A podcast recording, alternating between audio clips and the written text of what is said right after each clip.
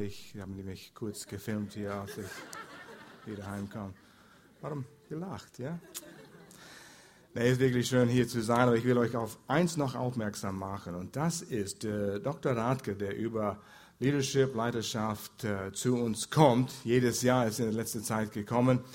Ähm, wenn du in der Gemeinde irgendeine Gruppe leitest, Verantwortung hast oder möchtest, Samstag, Oktober der 22. ist für dich.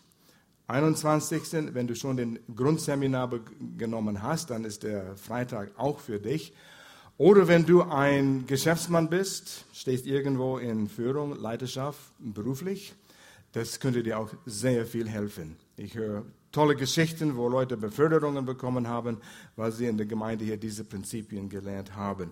Kostenlos ausgezeichnete Lehre, muss ich wirklich sagen. Uh, ihr seid willkommen, es gibt Informationen, es liegt am Infotisch, Connect Center, Kontaktcenter und so weiter. Ja, es ist wirklich gut, wieder hier zu sein. Und äh, wie Alex gesagt hat, ich war eine Woche in Pakistan zusammen mit Werner, Werner Sebald, eine große Unterstützung war er für mich. Er war mehrmals dort und in Indien und äh, hat mir den Weg gezeigt. Und in dieses Jahr im Frühling, wo wir die Gemeinde, die Hauptleitung übergeben haben, diesen Stabwechsel zu Pastor Will und Melanie, habe ich zu den Herrn gesagt, Herr, schenk mir Erlebnisse, die mich ein bisschen herausfordern. Stretch me. Und ich weiß nicht, was ich da gesagt habe mit dem. Und Gott sagt, okay, ich nehme dich am Wort. Und dann im Mai war der Pastor Sabir Gul bei uns hier auf dieser Bühne. Und aus Pakistan ist ein Pastor von einer sehr gute, große, angesehene Gemeinde von den presbyterianischen Gemeinden, aber es ist erstaunlich, was die dort tun. Und hat mich eingeladen, jetzt auf diesen großen Convention zu kommen. Und so war es für mich eine erlebnisreiche äh, Woche. Viele, viele Eindrücke. Habe nicht gewusst, was alles auf mich zukommt. Das ist ein sehr gutes. Weil Vorurteile wurden korrigiert und man hat alle wir haben alle Vorurteile. Das ist nicht schlecht. Wir treffen Urteile vorher aufgrund, was wir wissen. Das sind nicht immer schlechte Dinge. Und ich hatte Dinge in meinem Kopf, und weiß, wie das ist. Man benutzt das Wort Paradigma. Das ist so eine Landkarte in deinem Gehirn, ein Raster, wo alles reinpasst irgendwo. Und so können wir leben. So führen wir unser Leben nach diesem Schema. Und manchmal wird diese Paradigma gedehnt. Und meins wurde gedehnt. Erstens in einem Land zu gehen, wo 94 Prozent Muslimen sind. Und da hatte ich diese verkehrte Idee, dass, ich weiß, sie töten Christen dort. Man hört davon. Aber es sind nicht die Pakistaner, die das tun. Es sind die Extremisten. Ich fühlte mich eigentlich sehr willkommen geheißen von den Einheimischen dort. Und im Hotel war interessant. Immer wieder kam jemand auf Werner und mich zu, ich glaube vier oder fünf. Und die sagten etwas im, im, im, Restaurant oder wo, oder haben mir einen Kaffee auf dem Zimmer gebracht, hier ist ein Kaffee, da, da, da. Ich bin Christ. Die wollten wissen, die wollten, dass ich wusste, sie sind Christen. Vier oder fünf. Und so habe ich überlegt. Die sagen es öffentlich, die arbeiten hier und sie leben noch. So, und so gingen Dinge durch meinen Kopf und Gott musste mich umkrempeln. Und einige Dinge, die ich verkehrt gedacht hat, hat er an dem gearbeitet. Und es ist anders. Und du gehst zu Gottesdienst zum Beispiel. Und alle öffentlichen Gebäude, Schulen, Kirchen, Gemeinden und so, wo Gruppen zusammenkommen können, haben einen drei Meter hohen Zaun mit Panzerdraht, nicht nur Stacheldraht, sondern Panzerdraht umherum. Und auch an den Ecken, wenigstens bei der Kirche war das, an den äh, Ecken, vier Ecken, war ein Wachturm mit bewaffneten Wachen. Hat jemand hier einen äh, Wächter gesehen mit Gewehr um seine Schulter heute? Das ist was ganz anderes. Und du fragst dich, wozu all diese Gewehren? Äh, muss ich Angst haben? Die sind dort, uns zu schützen. Und so interessant an den Convention dort mit vielen, vielen, vielen Leuten. Ich erzähle noch ein bisschen. Ähm, da waren 300 Polizisten, Soldaten, uns zu schützen. Und die waren freundlich. Die kamen auf uns zu. Die wollten uns in Hand geben. Und einer, die sind nicht gläubige Soldaten, wollte, dass wir vom Team äh, den Oberst Polizei kennenlernen noch. Und der hat uns in Hand gegeben und wie passt das alles her? Und so war ich am Versuchen einzuordnen und zu sortieren. Ähm, einer der war Teil von einer Gemeinde dort und der hat ein Gewehr um sich geschlungen und trug seine äh, Pakistaner Kleid, weißt du, diese breite Hose, wo drei Leute da reinpassen und in den langen, langen Hemd, ihr kennt es von den Filmen und so weiter. Er hat geholfen, mit dem Opfer zu erheben und sein Gewehr war um den Schulter und er reichte den Korb durch die Reihe. Das wäre was, wenn wir das hier machen würden. Ja? Oh ja, ja, ich, ich gebe hier mein, mein, mein, Portemonnaie da rein, ja. Bloß nicht schießen, ja. Und so, du, du wirst mit diesen Dingen begegnen, du guckst und du ordnest ein. Und es ist interessant, dass die Menschen, sie leben auf der Art und Weise. Und der Pastor Gur hat gesagt, als er hier in Mai war, ja, ich gehe weg von mir zu Hause. Und jeden Tag, wenn ich weggehe, weiß ich nicht, ob ich meine Familie wiedersehen werde oder nicht. Es sind die Extremisten, wofür, wovon sogar die Pakistaner Angst haben. Taliban, Radikalen. Sie wollen ihr Kalifat auf die ganze Welt ausbreiten. Und die sind die, die die Bomben legen und die äh, Attentaten äh, machen. Wir waren auf diesen Convention von der Presbyterianischen Kirche in äh, Pakistan ist eine große Denomination, über 130, 40 Jahre sind sie dort. Sie haben Schulen gebaut, Seminaries gebaut und tun viel Gutes. Und die sind eigentlich akzeptiert von der Regierung. Werden angenommen, sie werden geschützt von der Regierung. Und es ist eine große Gemeinde. Mel und das Lobpreisteam waren vor vier Jahren genau dort, auf dieselbe Bühne, wo ich stand, und hatten den Weg gut vorbereitet. Ihr könnt stolz sein auf euren Lobpreisteam weil der Pastor Sabir, ja, ihr könnt ruhig einen Applaus geben, weil die haben den Weg gut vorbereitet. Pastor Sabir hat mich vorgestellt, es war eine kleine Reihe von sechs, acht Pastoren und äh, Pastor Al von äh, Lörrach und so weiter und haben allen Hand gegeben, sind wirklich freundliche Menschen, liebevolle Menschen. Und dann hat Sabir erzählt das. Und ihr könnt euch daran erinnern, vor vier Jahren war ein Team mit dem Band hier Melanie hat es geleitet. Ja, ja, ja, ja. Und äh, das ist Melanies Vater. Oh, oh, oh, oder nochmals Hand gegeben, nochmals Hand gegeben. Und ein Pastor hat so ein bisschen gesungen, Nothing is impossible. Habt ihr gesungen, ja? Die, das hat einen Eindruck gemacht. Und so, ich ging in diesen so sozusagen und einfach den Leuten zu dienen. Das ist was anderes. Vor dem ersten Abend so 5000 Menschen, das ist ein See von Menschen. Und dann wuchs es jeden Abend. Und ich, ich predigte jeden Abend und das wuchs bis zu 10.000 und dann zu 15.000. Und Sabir hat gesagt, es sind vielleicht 20.000. Nach 10.000, du kannst nicht mehr zählen.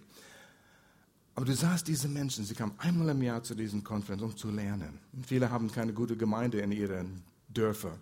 Du hattest ausgebildete Seminary-Professoren da, Schüler mit guten Ausbildung und die Leute, die aus dem Dorf kamen, in den Hinterländern mit nur vier Zähnen vorne, weißt du?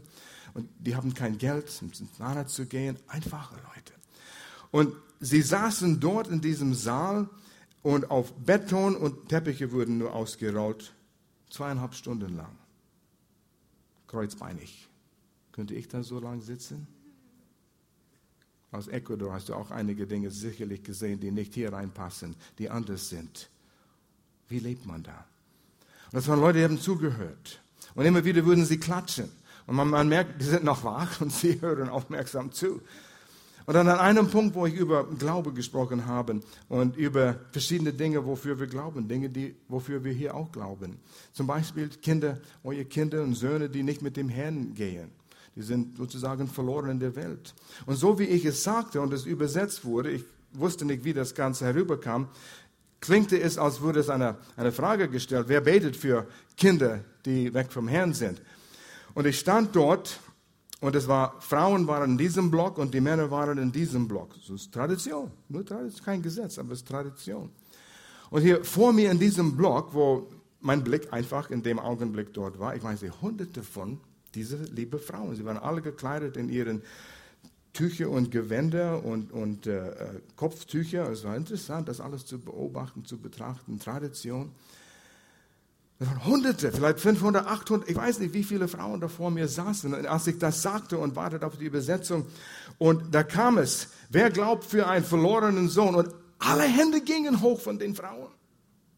Wow, das hat mich zurückgeworfen brachte mich zu Tränen. Sie glauben für ihre Kinder. Haben sie die Lehre, die sie brauchen? Haben wir die Lehre und Glauben? Davon will ich heute noch was, was sagen.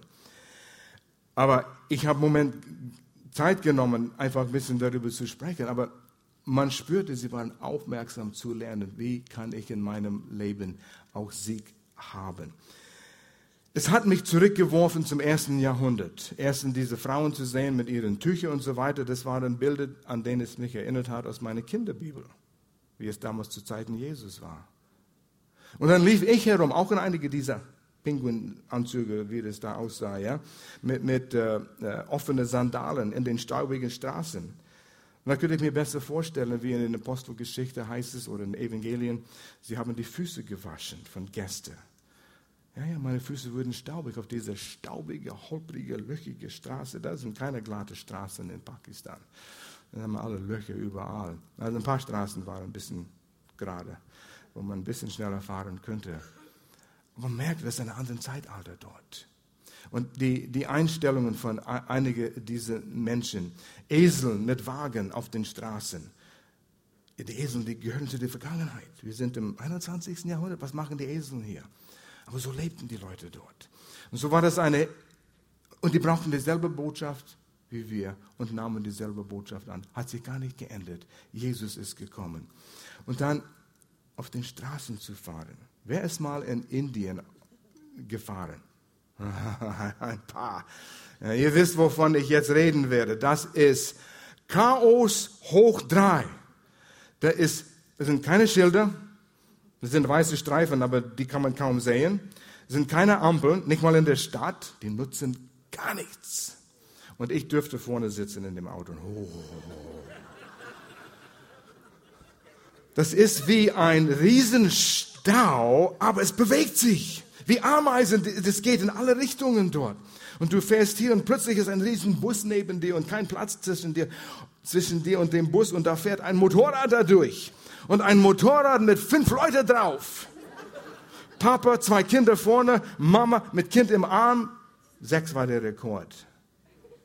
Ich dachte, zwei Räder, günstiges Fahrzeug. Wo kriegst du hier ein Auto für sechs Personen? Zu dem Preis. Hey, die haben was kapiert. Aber da, da kommt ein Motorrad zwischen diesen Bus und er hupt und Platz wird gemacht. Niemand stört sich, niemand hat Vorfahrt, niemand nimmt den Vorfahrt. Es sind zwei Regeln. Entweder gibst du Gas oder du hupst. Und die zwei. Und die kommen von der Seitenstraße einfach fahren herein, weil da war ein Meter Platz. Und wenn du nicht diesen Meter einnimmst mit deinem Auto, indem du Gas gibst, dann oder hupst, und wenn du siehst, einer kommt, du hupst und dann merkt er, oh, du willst es einnehmen. Ich wollte das auch einnehmen. Und nächstes Mal kriegst du es, aber diesmal habe ich das. Und das, das geht. Die Leute, die sind so aufmerksam, die dort fahren. Die sehen 360 Grad um sich herum. In Augenblick. Und ich habe keinen Unfall gesehen, ich habe keinen Zusammenstoß gesehen. Ich dachte, hm, vielleicht sollten wir das auch hier einführen. Man kommt schneller vorwärts, weil diesen ganzen Stau bewegte sich. Hier, wenn wir Stau haben, haben wir Probleme mit Vorfahrt. Das ist mein Vorfahrt, das ist mein Vorfahrt. Dann werden sie böse. Da nicht. Und ich kann euch sagen, Leute, ich will nie in Pakistan oder Indien fahren. Nie. Ich habe sogar Werner gefragt und Stefan Steinle gefragt und die sind mehrmals dort. Würdet ihr hier fahren? Nein, bloß nicht. Einmal hat Stefan mit Sam gefahren, das ist aus Indien. Und Sam war müde, die waren unterwegs und Stefan sagt, ich fahre. Okay. Und Sam saß sich neben dem, also im Passagierplatz. Ich fahre auf der falschen Seite sowieso. Und saß sich hin und, weil Stefan fuhr, war Sam so hellwach, musste aufpassen, der konnte nicht schlafen. So war das. Ja, und ich war sehr, sehr dankbar, dass Werner mit mir war. Er kannte die Sitten besser, er, die, die Kultur und so weiter, mir viel geholfen, sagte Pastor Er, denk daran, bürste deine Zähne nicht mit Leitungswasser. Du kannst krank werden. Leitungswasser, nimmst Bottled Water, Flaschenwasser. Und mich immer wieder daran erinnert, nein, Al, nicht den Salat essen hier im Restaurant, weil es kann, es kann sein, es ist mit Leitungswasser gewaschen. Oh ja, genau. Und trotzdem, ich war so vorsichtig. Oh, wenn du duschst, mach den Mund nicht auf. Und dann hast du das Wasser geschluckt. Und es hat mich erwischt. Ich hatte den Durchfall gehabt in, in Pakistan. Aber kein Predigt musste ich auslassen. Es war ein Tag und eine Nacht und dann, da ging es wieder. Und ich kam heim und was ist geschehen? Ich habe es Gloria gegeben. Hm. Haben nicht gewusst, dass es auf die Art und Weise übertragbar ist, aber. Und jetzt hat Gloria, äh, der, äh, sie, sie liegt im Bett und sagt, äh, liebe Grüße, ich würde sehr gern dabei sein, aber sie hat das, was ich hatte. Werner war ein Segen. Was ist anders dort? Wir haben sechs Checkpoints im kleinen Flughafen in Sialkot, heißt der Ort. Du kommst rein, Koffer auf, Koffer zu, hier gegenüber Koffer auf, Koffer zu. Und dann, oh, es ging einmal durch den Röntgen und dann musst du checken hier und checken dort äh, bei einer Schalter. Und dann nochmals sechsmal wurden wir geprüft. Sicherheit, es muss sein. Und bei dem ersten, Werner hat seinen Koffer schon aufgemacht und äh, die wuschten ein bisschen durch und Werner sagt, oh, das ist meine Polizistenbibel oh, Sie sind Polizist? Und er sagt, ja, ich bin Polizist. Oh, oh, oh, oh hey, schön, ein bisschen ausgetauscht und Sie können den Koffer zumachen und das, das reicht schon. Und ich kam dann gleich nach ihm und sagte, ich bin mit ihm und Sie können auch weitergehen. Jetzt, ja. Und so war es gut, dass ich Werner dabei hatte. Er war eine große Unterstützung und Segen. Und, oh, Entschuldigung, ein bisschen Erkältung mitgeschleppt mit mir.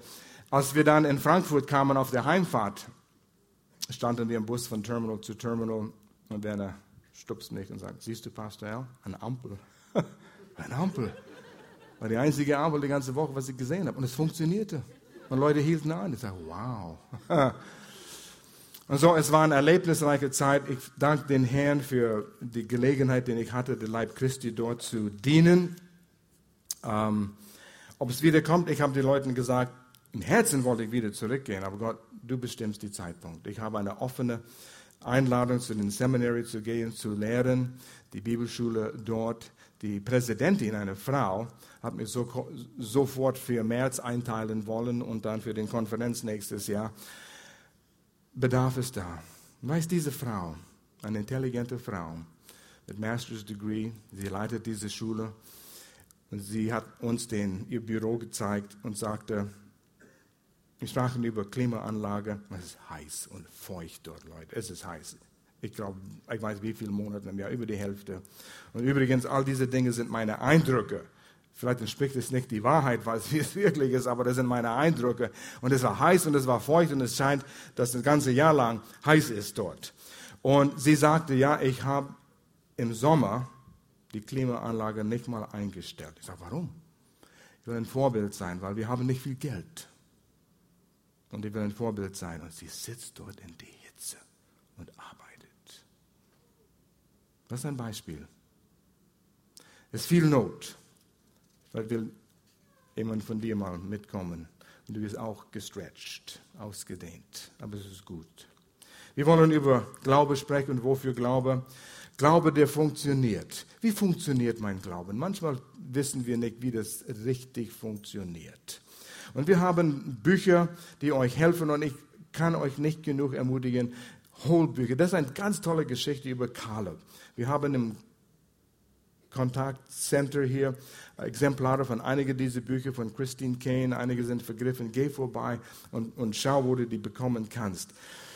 Und wir, wir, wollen Glaube anschauen. Ich will, dass ihr Glauben wächst. Ohne Glauben ist unmöglich, Gott zu gefallen. Oh, ich glaube, ich glaube an Jesus, ich glaube an Gott und so weiter, in den Apostel Creeden, was immer das heißt äh, auf Deutsch und was die Apostel geglaubt haben.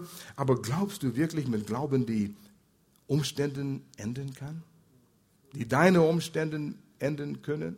Die Dinge bewegen können? Gott hat gesagt in der ersten Kapitel der Bibel, als er den Mensch schuf, herrscht in eurer Situation, herrscht über alles, was ich geschaffen habe. Und er hat den Mensch befähigt und bevollmächtigt zu herrschen. Herrschst du in deinem Leben?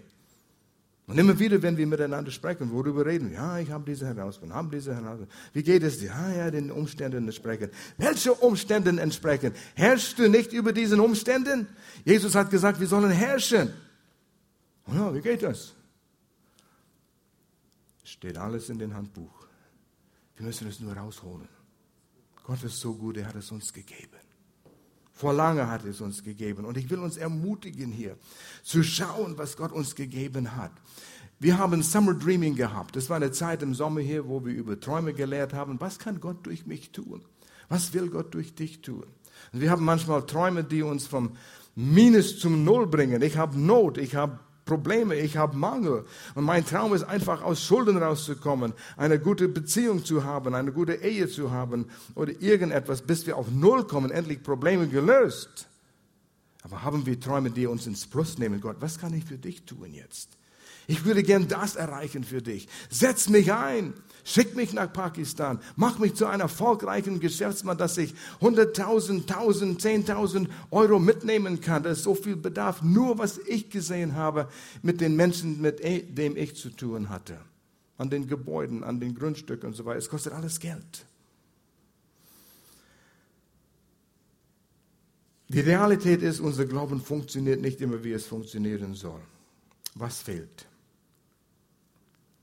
Oft, wenn wir im Gebet zu den Herrn gehen und meinen, wir setzen unseren Glauben ein, versuchen wir Gottes Aufmerksamkeit zu bekommen oder wir versuchen etwas zu tun, öfters in Gebetsstunde zu gehen, mehr in die Bibel zu lesen, länger zu beten, um Gott dazu zu bringen, etwas für uns zu tun. Gott, ich habe Not. Etwas in meinem Körper funktioniert nicht gesundheitlich. Finanzen, Beziehungen, nicht das, was es sein soll. Gott, hörst du mich endlich? Habe ich genug für dich getan? Was muss ich noch tun? Und Gott sagt, Lüt, habt ihr nicht verstanden? Wie kann ich es einfacher machen? Habt ihr es nicht verstanden? Ich habe alles getan, was ich je tun werde. Und ich habe alles bereit gestellt für euch. Geh und hol es durch den Glauben. Was? Und wir manchmal, wir bitten und betteln und merken nicht, dass Gott wird sich nicht bewegen. Wir müssen uns bewegen und das holen, was er schon längst getan hat. Wir müssen lernen, uns mit den Gesetzmäßigkeiten in Gottes Wort zu mit den Gesetzmäßigkeiten zu kooperieren, wie es funktioniert. Er sagt, Gott sagt, ich habe alles bereitgestellt. Jetzt durch den Glauben hole es. Und dann sagt man, wie funktioniert der Glauben wieder? Und Gott will, Gott hat es uns gezeigt. Ein Baby lernt es laufen. Ein Schritt nach dem anderen. Es kommt der Zeitpunkt, wo ein Baby den ersten Schritt nimmt. Ihr könnt euch daran erinnern, wenn ihr Kinder selbst habt, euer erster Schritt, kannst, an dem kannst du dich nicht erinnern, aber wenn du ein Baby hast, ein Kind hast, schau mal, schau mal, es steht, es steht und, und es wackelt dort ein bisschen, ja, und es versucht zu kooperieren mit den Gesetzen der Schwerkraft. Es haut mich um, es zieht mich in die falsche Richtung hier. Und dann nimmt es einen Schritt. Wow, wow, wir sind begeistert, weil es lernt zu kooperieren mit den Gesetzen, die vorhanden sind. Die waren immer da. Aber wir müssen lernen jetzt, einen Schritt nach dem anderen, mit den geistlichen Gesetzmäßigkeiten, die Glaube, um Glauben, die kontrollieren. Und wir, wir haben das. Wir müssen es dann nur einsetzen. Aber ehrlich gesagt, wir Menschen sind zu faul, wollen nicht die Zeit nehmen oder irgendwie kostet es zu viel an unseren Stolz. Einfach zu akzeptieren. Wir meinen, ich muss etwas tun. Wir haben Vertrauen in unseren Tun, damit durch unseren Tun werden wir Gott beeindrucken, endlich etwas zu tun für uns. Gott sagt, ich habe es getan. Als Jesus aufs Kreuz ging und wieder auferstanden ist, der Epheserbrief sagt, er hat sich hingesetzt zur Rechten Gottes. Seine Arbeit ist vorbei. Was hat er am Kreuz gesagt?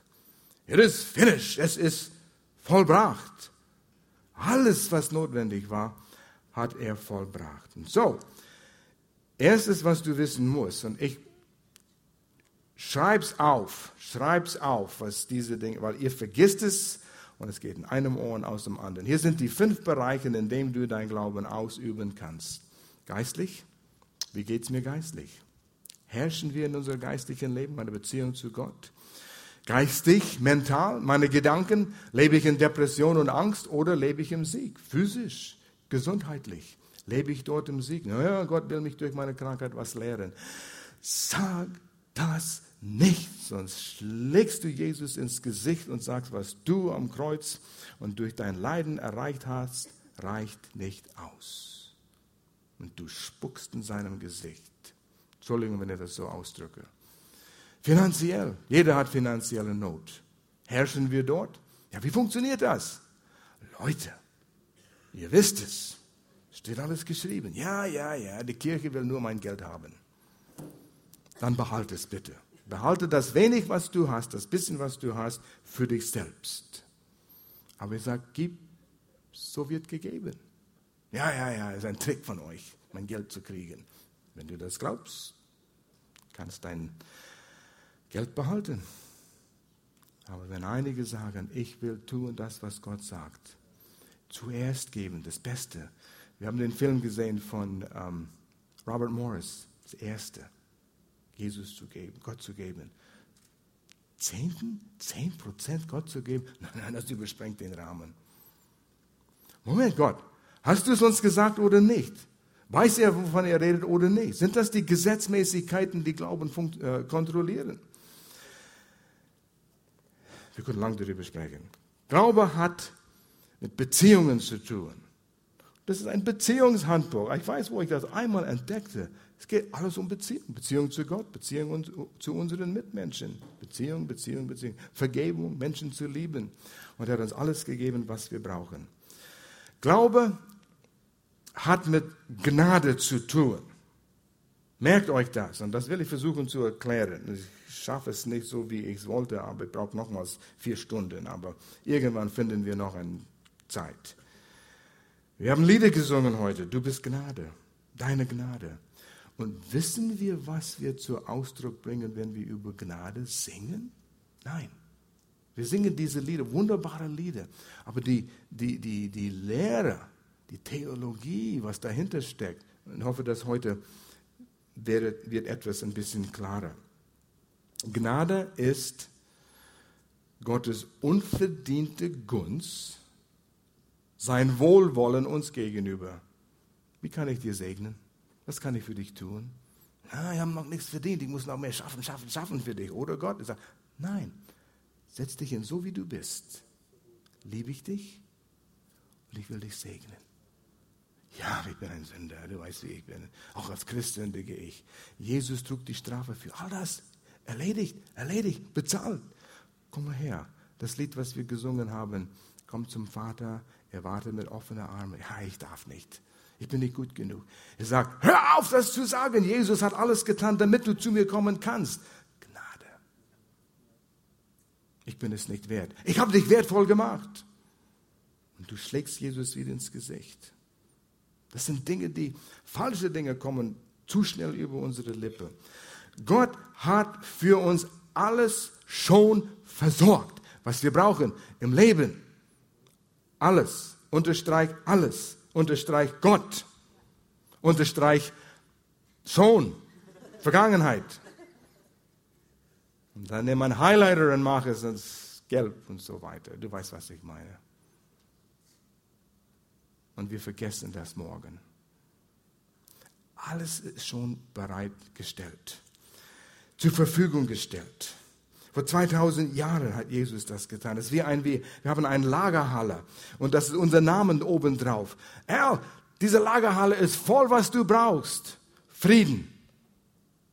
Ich habe Unruhe. Ich habe dir Friede gegeben, hat Jesus gesagt. Finanzielles Wohlergehen. Oh, wo ist das? Ich zeige dir den Weg, wie du das kriegen kannst. Sehen zuerst und dann ernten. Ah, ja, ja, das mit Sehen. Da werfe ich mein Geld weg und gebe es der Kirche und so weiter und es ist weg musst nicht glauben. Du kannst dich entscheiden, was du damit tun willst. Oder du kommst zu Gott und sagst, ich will dein Wort glauben. Wenn es in dem Wort steht, dann werde ich es tun. Und wir sagen, Gott heile mich, Gott heile mich. Gott sagt, Jesus hat gelitten für dich. Jesaja 53, Matthäus 17, Vers 8. Und er heilt sie alle aufgrund des, was in Jesaja gestanden, geschrieben worden ist. Er heilt, hat uns geheilt. Und wir lesen noch ein Vers aus Petrus, ihr wart geheilt. Geh und hol es. Geh zu deinem Laden, den Laden mit deinem Namen oben drauf oder den Laden, wo dein Namen auf den Regalen ist. Und wir sagen zum Beispiel, Gott, ich habe Hunger, mein Magen knurrt, hörst du es nicht? Würdest du mir bitte ein Laib Brot, Kilo Hackfleisch und zehn Eier und ein bisschen Butter bringen? Gott sagt, hä?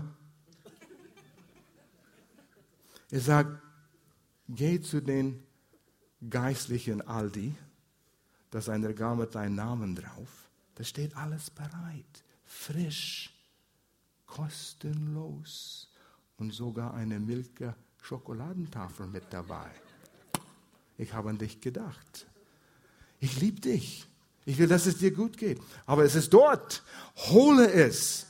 Durch dein, unseren Glauben holen wir das, was Gott uns versorgt hat. Weißt, weil es nicht physisch ist, weil wir nicht in ein mechanisches Auto hinsetzen können, dorthin fahren, selber lenken, selber Gas geben, aussteigen und hingehen, wie wenn wir zu Aldi oder Lidl oder wo immer du hingehst, ist es irgendwie nicht so leicht zu begreifen, wenn wir das auf die geistliche Ebene bringen.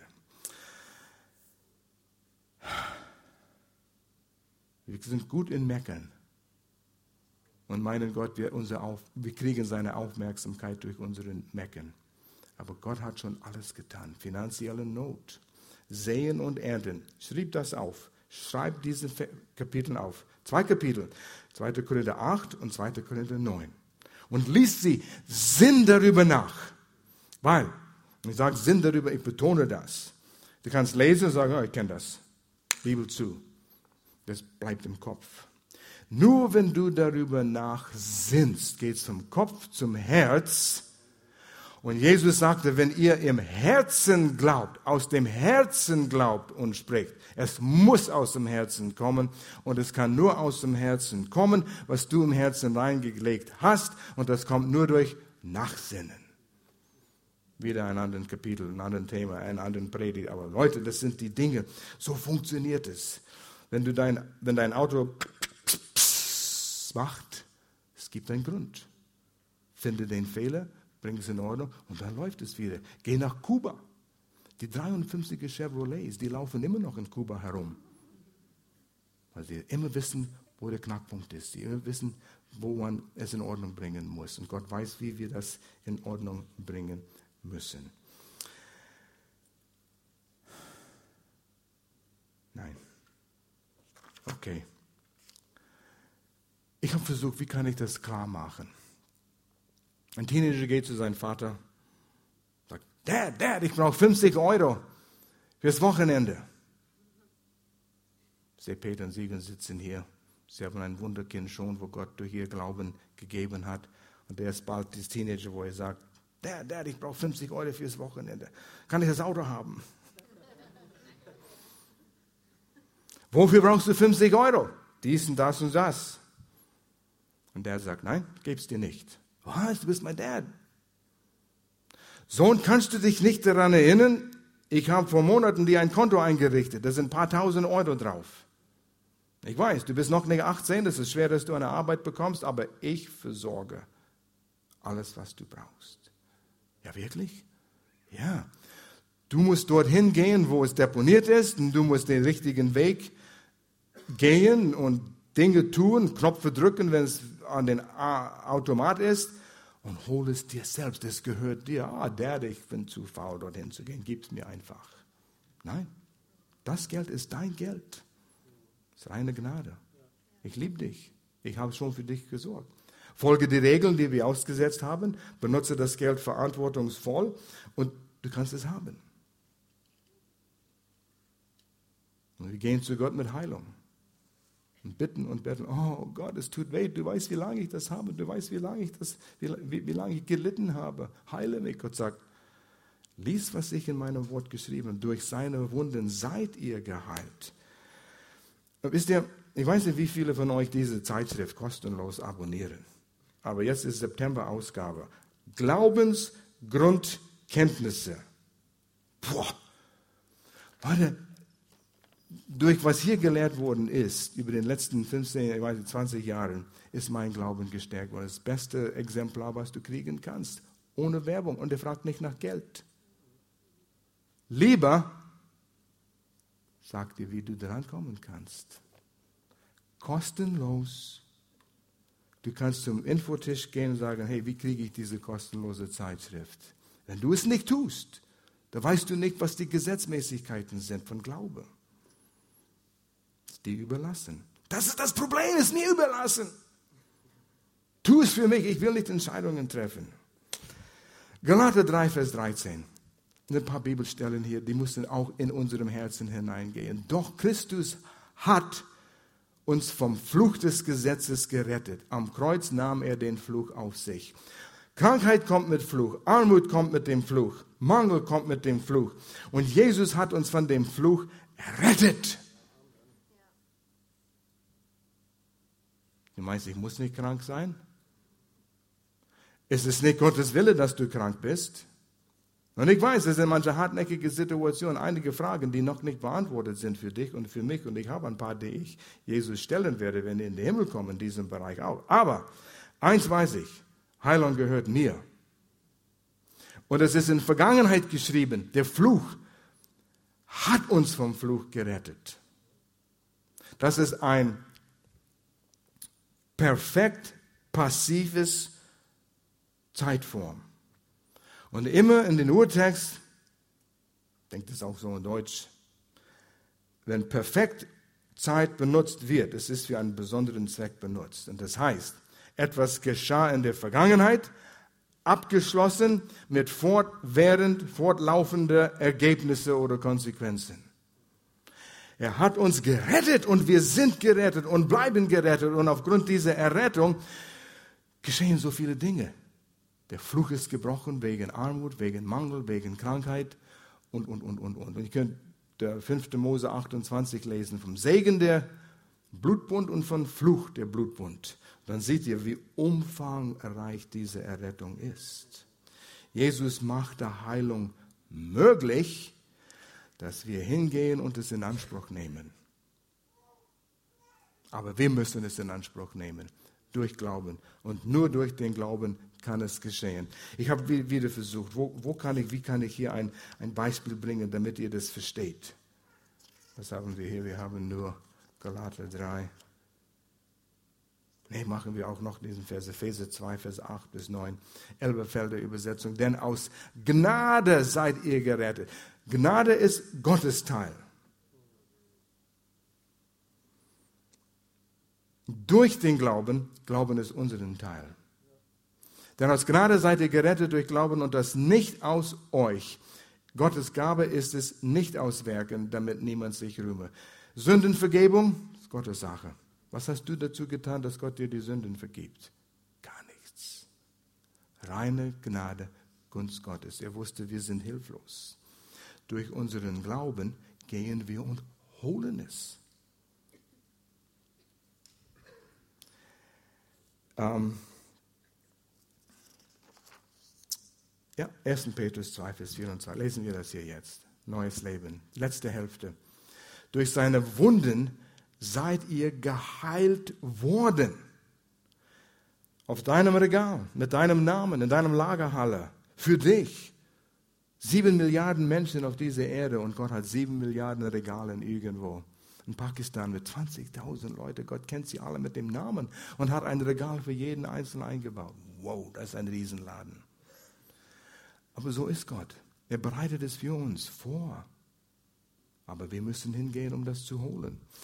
Ähm, die Heilung geschah damals, wo Jesus gelitten hat, für uns. Der Laden ist voll. Ähm, Gottes Gnade gab uns die Heilung. Die Glaube, durch den Glauben manifestiert sich es in uns. Wissenschaftler haben Elektrizität entdeckt oder haben sie es erfunden? Sie haben es entdeckt. Es war immer da. Die Gesetze, die physikalischen Gesetze waren immer da für Elektrizität. Aber einige Wissenschaftler haben es entdeckt. Und das ist unsere Entdeckungsreise. Gott, Gott, ich will jetzt wissen. Es steht hier, ich will auf Entdeckungsreise deiner Wort gehen. Wie heißt es hier, dass ich das holen kann? Das, was du aus Gnade geschaffen hast, kann ich in Anspruch nehmen. Ähm, Gnade bringt Heilung. Gnade schafft Heilung. Glaube holt es. Ich habe versucht, noch ein Beispiel zu bringen. Wir, wir, wir leben auf die Erde hier, wo Satan der Fürst dieser Welt ist. Und weil er herrscht, weil er, also er herrscht, weil der erste Mensch ähm, Hochverrat begangen hat, im Garten Eden kam die Sünde. Satan hat Autorität von dem Mensch gestohlen, den wir hätten haben sollen. Jesus hat es zurückgebracht und wir müssen lernen, durch den Glauben das zu bekommen. Aber es ist wie eine dicke Decke, Dunkeldecke über die Erde jetzt. So, so stelle ich es mir vor für mich. Dann hast du ein besseres Beispiel als für mich und ich versuche es zu erklären. Und Gott kann nicht wirken so, wie er will, weil Satan ist Fürst dieser Welt. Gott hat ihm das erlaubt, weil er ein rechtmäßiger Gott, ein, ein gerechter Gott. Aber wir können durchstechen mit unserem Glauben zu Gott und die Kraft holen. Und so stechen wir mit diesem dünnen Draht hier durch diese dicke Wolke und sagen, aha, mit unserem Glauben, sagt Gott, hier ist jemand, durch den ich wirken kann. Und Glaube fließt, Gottes Kraft fließt durch diese Leitung. Aber dann mit der Zeit merken wir, huh, es ist mühsam, immer den Glauben da, da hochzuhalten. Und wir werden müde und dann fällt es runter. Und das Ding geht nicht von alleine hoch. Ja? Ah, dann müssen wir es wieder. Und es ist mühsam, Glaube einzusetzen. Das nimmt Kraft. Im Glauben stehen, im Glauben stehen, wenn die Umstände anders sagen. Ich kann dir sagen, im Bereich Heilung zum Beispiel, du setzt dein Glauben auf das, was Gott sagt und was er vorbereitet hat und dein Körper wird gegen dich kämpfen. Und so, wir brauchen unser Glauben zu, unsere Glaubensmuskeln zu üben. Und wie ein körperlicher Muskel, der die Muckis gibt, kannst du deinen Glaubensmuskeln auch üben, üben, üben und es wird stärker und stärker und stärker. Und mit der Zeit, wenn du dein Glauben gemäß Gottes Wort übst, hast du bald eine bessere Leitung zu den himmlischen Kräften. ja, das ist eine Leitung hier jetzt, ja? Und wenn du diese Leitung bis nach Himmel reichst, und dann steht es dort, ja, die Kraft fließt und fließt und fließt. Danke, Thomas, bist du hier für diese Leitung. Er ist der Elektromeister. Weil er hat mir erzählt, das ist ein drei Zentimeter starke Kabel. Ich habe auch einen fünf Zentimeter. Ja, gib's mir her, gib's mir her. Ja, das muss ich noch abschneiden. Und so wie er es gesagt hat, spürte ich, und das ist mühsam. Weißt du, warum es mühsam ist? Weil er so viele Adern drin hat. Und hat versucht mal das zu schneiden. Aber wenn ein oder zwei Adern kaputt gehen, da fließt immer noch Strom, stark Strom kann fließen. Und so müssen wir unsere Glaubensmuskeln aufbauen, indem wir es üben. Was sind unsere Glaubensprojekte? Wofür glaubst du Gott momentan? Ja, ja, wenn wir nicht sofort wissen, dann üben wir unsere Glaubensmuskeln nicht. Ich glaube, Gott für meine Heilung wäre ein, ein super Beispiel. Ich glaube, Gott für meine Kinder, die nicht mit dem Herrn gehen. Ich glaube, Gott für ein Projekt, den wir versuchen auf die Beine zu stellen, wo wir zum Beispiel nach Pakistan was tun können, um dort was zu bauen oder, oder, oder, oder was. Wo sind unsere Träume? Da fängt es an. Und Gott sagt, wo sind die Menschen, die mir vertrauen? Oder vertrauen wir nur Gott für die Dinge, wo wir Not haben? Da fängt es an. Oder Dinge, die wir auf unsere eigene Lüste verzehren können. Und Jakobus sagt, deshalb habt ihr es nicht, weil ihr es eure eigene Lüste verzehren wollt. Aber wenn wir lernen, eins nach dem anderen, Kleinigkeiten, als Beispiel, und da geht es um Geld, weil da kann man das so gut messen. Du und dein Ehepartner, wenn du verheiratet bist, sagen, Liebling, wir wollen unser Glauben einsetzen, jeden Monat, dass wir geben können, mehr geben können. 10 Euro im Monat mehr, 50 Euro, 100 Euro, was ihr mit dem Herrn entscheidet. Ihr habt euer Budget ausgerechnet, wir kommen klar mit das, was wir haben. Wir geben schon, aber jetzt geben wir ein bisschen mehr und wir sehen nicht, wie wir es schaffen werden. Wir sehen nicht, woher das Geld kommen soll. Aber Gott, du hast gesagt, und wir setzen unser Glauben dran. Wieder einen anderen Predigt hier.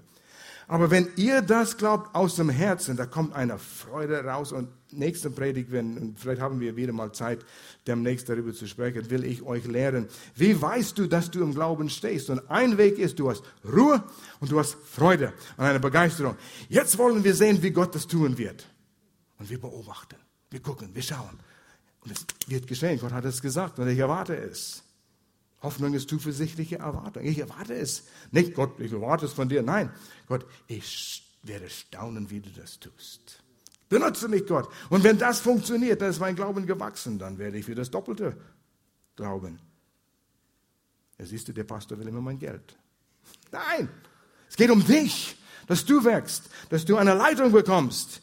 Nicht nur eine dünne Leitung. Wie leicht ist das abzukappen? Der Teufel kommt und macht Buh und der Kabel ist geschnipst und Zweifel kommt und du hast keine Kraft. Ich war begeistert, als ich mich vorbereitet habe hier. Diese Wahrheiten, die wir in Anspruch nehmen können. Augustin hat gesagt, Gnade, Gottes Gunst, ist uns gegeben, nicht weil wir gute Werke getan haben, sondern damit wir in der Lage sind, gute Werke zu tun. Wir wollen immer Gott beeindrucken. Wir müssen lernen, haben nicht die Zeit, das zu weiter erklären, in die Ruhe zu kommen, wo wir glauben. Gott, es sind Menschen um mich herum, ich kann sie nicht meiden.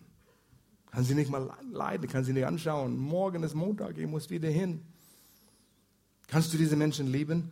Wir haben vielleicht keine Ahnung, was Liebe heißt. Gott hat dich geliebt, bevor du ihn aufgenommen hast. Dich. Und du weißt, wie du bist. Ja, ich weiß es. Und ich bin genauso. Aber Gott hat uns was gegeben in Römer 5, Vers 5, Hoffnung für alle. Denn die Liebe Gottes ist ausgegossen in unsere Herzen durch den Heiligen Geist, der uns gegeben worden ist. Wir haben die Liebe Gottes in uns. Und wir gehen morgen zur Arbeit und sagen, Gott, ich habe Vertrauen, du wirst mir diese Liebe geben, damit ich diesen Mitarbeiter lieben können. Ich erwarte das. Benutze mich. Und du kannst sicher sein, es kommt eine Herausforderung. Das erste Montagmorgen, der Teufel sagt, du denkst, du wirst jetzt siegen. Und die Leitung ist gekappt. Aber du sagst, ich habe schon geübt. kannst schnipsen, wie du willst, Teufel. Ich habe hier 30, 40, 50 Ader hier noch drin. Versteht ihr, was ich versuche zu sagen? Wir haben es, wir haben die Liebe. Eins will ich noch sagen, dann tatsächlich werde ich aufhören. Gottes Wille wird nicht automatisch erfüllt. Das hängt hier mit dem zusammen. Wenn Gott alle Menschen Gottes Wille ist, dass niemanden verloren geht, das steht, wo ist das? Petrus, Neuen Testament, die Bibel auf jeden Fall. Ich weiß nicht alle Adressen, aber ich weiß Gottes Wille und ich kann es finden, wenn ich es brauche, dass kein Mensch verloren geht. Deshalb ist Jesus ans Kreuz gegangen. Für wie viele Menschen hat Jesus Blut ausgegossen, um die Sünden zu vergeben? Gibt es ein Limit? Für sieben Milliarden und noch mehr. Ja, gehen sie alle im Himmel dann? Nein. Aber sieben Milliarden Mal wurde Vergebung bereitgestellt. Mit Namen. Jeder. Aber jeder muss für sich selbst dorthin gehen und in Demut mit leeren Händen sagen, ich kann es nicht bezahlen, aber ich kann es empfangen. Ich brauche es. Ich nehme es. Weil allein rein durch den Glauben. Jeder, der dorthin geht und glaubt, dass Jesus für die Sünden gestorben ist, hat Sündenvergebung. Wow, das ist nicht mal fair. Ich bin fair. Es ist nicht fair, es ist nicht gerecht, es ist nicht logisch, dass ein Sünder Sündenvergebung bekommt, nur weil er glaubt. Er muss bestraft werden. Er muss es verdienen, Gott sagt. Gnade. Und wenn du einen Blick von Gnade bekommst, das haut dich um. was Gnade ist. Du wirst nicht derselbe Mensch. Aber es ist nicht automatisch erfüllt. Gott starb für jeder Mensch, aber jeder muss hingehen. Und genauso ist es mit unserem Leben, mit alles, was Gott bereitgestellt hat. Wir müssen manchmal es erkämpfen durch den Glauben. Hier sind noch zwei Abschnitte zu lesen und schreib die auf. Psalm 1. Wohl dem, der nicht bei den Spötter, den Gottlosen sein Rat holt, sondern er sinnt über Gottes Wort, wird wie ein Baum gepflanzt an Wasserbächen. Sein Blatt wird nicht welken. Und alles, alles, alles, was er tut, gerät wohl. Alles. Eine Verheißung. Gott, du hast es gesagt, ich stehe da drauf. Ich erfülle die Bedingung, ich gehe ins Wort regelmäßig, täglich. Ich will wissen, ich will lernen. Ich will, dass mein, mein Sinn erneuert wird auf deine Verheißung und deinem Wort. Und nimm es in Anspruch, hol es. Josua 1, Vers 8, schreib das auch auf. Josua 1, Vers 8. Lass das Buch dieses Gesetzes, Gottes Wort, Du kannst einschränken, wie du willst, die fünf Buche Mose, aber das ist das ganze Wort, die ganze Bibel. Lass das Buch dieses Gesetzes nicht von deinem Munde kommen. Du redest darüber davon jeden Tag. Sondern betrachte es Tag und Nacht, dass du tust und hältst, was drin geschrieben steht. Dann, dann, erst das musst du tun. Und dann wird es dir auf deinen Wege gelingen. Ein Erfolgsrezept. Gott hat es uns gegeben. Ja, ich muss was tun, schaffen, schaffen, schaffen. Ja, natürlich, es gibt auch Dinge zu tun und arbeiten und, und schwitzen. Aber aufgrund dieser Verheißungen. Nicht, dass du alles selber tust. Und wir haben Psalm 112 für unsere Kinder gebetet, jahrelang, jahrelang. Wohl dem, der Gottes Wort liebt und hält. Vers 1, Bedingung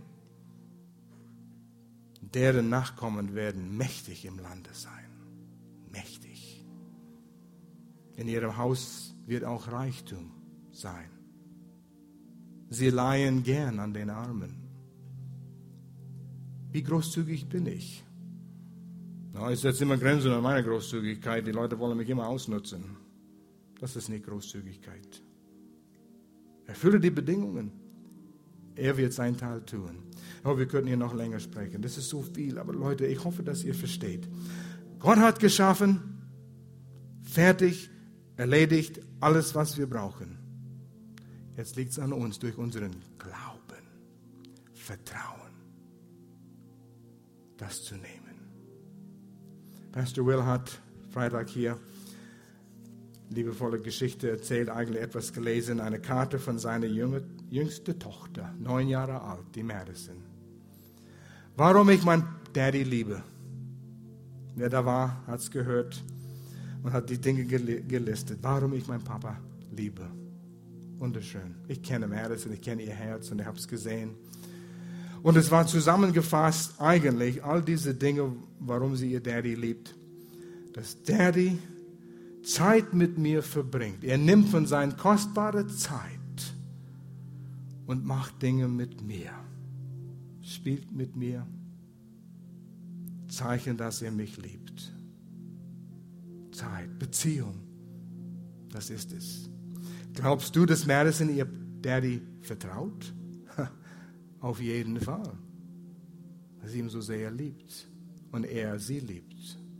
Wie ist meine Liebesbeziehung mit meinem Vater im Himmel? Wissen wir, wie sehr er mich liebt? Oh, ich liebe Gott, ich liebe Gott. Wir singen die Lieder jeden Sonntag. Aber inwieweit glaube ich, dass er mich liebt? Ja, das ist ein bisschen schwieriger. Das ist ein anderes Thema. Wo bist du? Mach deine Augen zu, geh vor Gott jetzt, steh vor ihm sozusagen und sag, Gott, ich will dich näher kennenlernen. Ich will an unsere Beziehungen arbeiten und ich bin bereit, dies, das oder jenes zu tun. Was ist es? Sagst du ihm, nicht mir. Wenn du willst, du kannst eine Kontaktkarte nehmen und das aufschreiben. Das befestigt ist. Du kannst es mit oder ohne Namen in schwarze Kiste reintun. Das ermutigt mich, wenn ich das lese, wenn ich das sehe. Du kannst es tun. Es liegt an dir. Wie weit wollen wir in unserem Glauben vorwärts kommen? Das liegt an mir. Und ich bin selbst angesprochen und rede zu mir selbst. Nur durch den Glauben. Und vielleicht bist du auch hier, ich weiß es nicht, heute Morgen war ein junger Mann hier, der hat erkannt, zum ersten Mal in seinem Leben muss er eine Entscheidung für Jesus treffen und hat sein Leben Jesus übergeben. Eine Entscheidung. Zu erkennen, ich bin bankrott. Hat nichts mit zur Kirche zu gehen zu tun. Es ist alles in Ordnung, es ist alles gut, es zu befürworten. Aber entscheidend ist, in meiner Beziehung zu Gott, dass ich merke, die Sünde, nicht nur die Sünden, sondern die Sünde in meinem Herz hält mich von Gott. Aber wo mein Vertrauen auf Jesus geht, vergibt dir all meine Sünden und macht mich gerecht. Ist nicht fair, ist nicht logisch. Ich habe Strafe verdient, aber durch Gottes Gnade sagt er, wenn du das annimmst und glaubst, es gehört dir. Ist da jemand hier? Alle Augen zu. Ich schaue rum. Ich will für dich beten, wenn du hier bist und sagst, ich will Jesus aufnehmen heute. Ist da jemand? Zeig mir mit erhobener Hand. Sag, ja, bete für mich. Ich will zu Jesus gehören. Du schließt dich nicht einer Gemeinde an, darum geht es nicht. Ich werde dich nach vorne rufen, ich werde dich nicht bloßstellen. Wir werden nur beten. Und dann kannst du heimgehen und dann kannst du in Anspruch nehmen, was du willst. Ist da jemand? Kurz Hand hoch, dass ich es sehe. Und dann merken wir es. Ich sehe eine Hand. Dankeschön. Ist da noch jemand? Du nimmst Verantwortung für deine Zukunft. Gemeinde, lass uns zusammen beten. Und wenn du Jesus aufnehmen möchtest, drück dein Glauben aus in diesem Gebet. Ein Gebet rettet niemand, sondern Glauben rettet. Aber ein Gebet kann es zu Ausdruck bringen. Komm, wir beten zusammen. Ich bete vor und ihr betet mir nach. Vater, ich komme zu dir als ein Sünder. Vater, ich komme zu dir als ein Sünder und glaube, dass Jesus dein Sohn ist und glaube, dass Jesus dein Sohn ist und dass du für meine Sünden am Kreuz gestorben bist und dass du für meine Sünden am Kreuz gestorben bist. Ich nehme dich in meinem Leben auf. Ich nehme dich in meinem Leben auf. Ich danke dir, dass du meine Sünden vergibst. Ich danke dir, dass du mir meine Sünden vergibst und dass ich dein Kind bin und dass ich dein Kind bin. Im Namen Jesus, Amen. Amen. Vater, führe jede, der eine Entscheidung getroffen hat. Überzeuge diese Menschen, dass sie so sehr geliebt sind von dir. Das ist keine Strafe. Du liebst uns. Dank dir, Vater, für deine treue Liebe. Danke, dass du unsere Sünden vergibst und dass du einen großartigen Weg vorhast, uns zu helfen und zu stärken in jedem Bereich unseres Lebens. In Jesu Namen. Amen.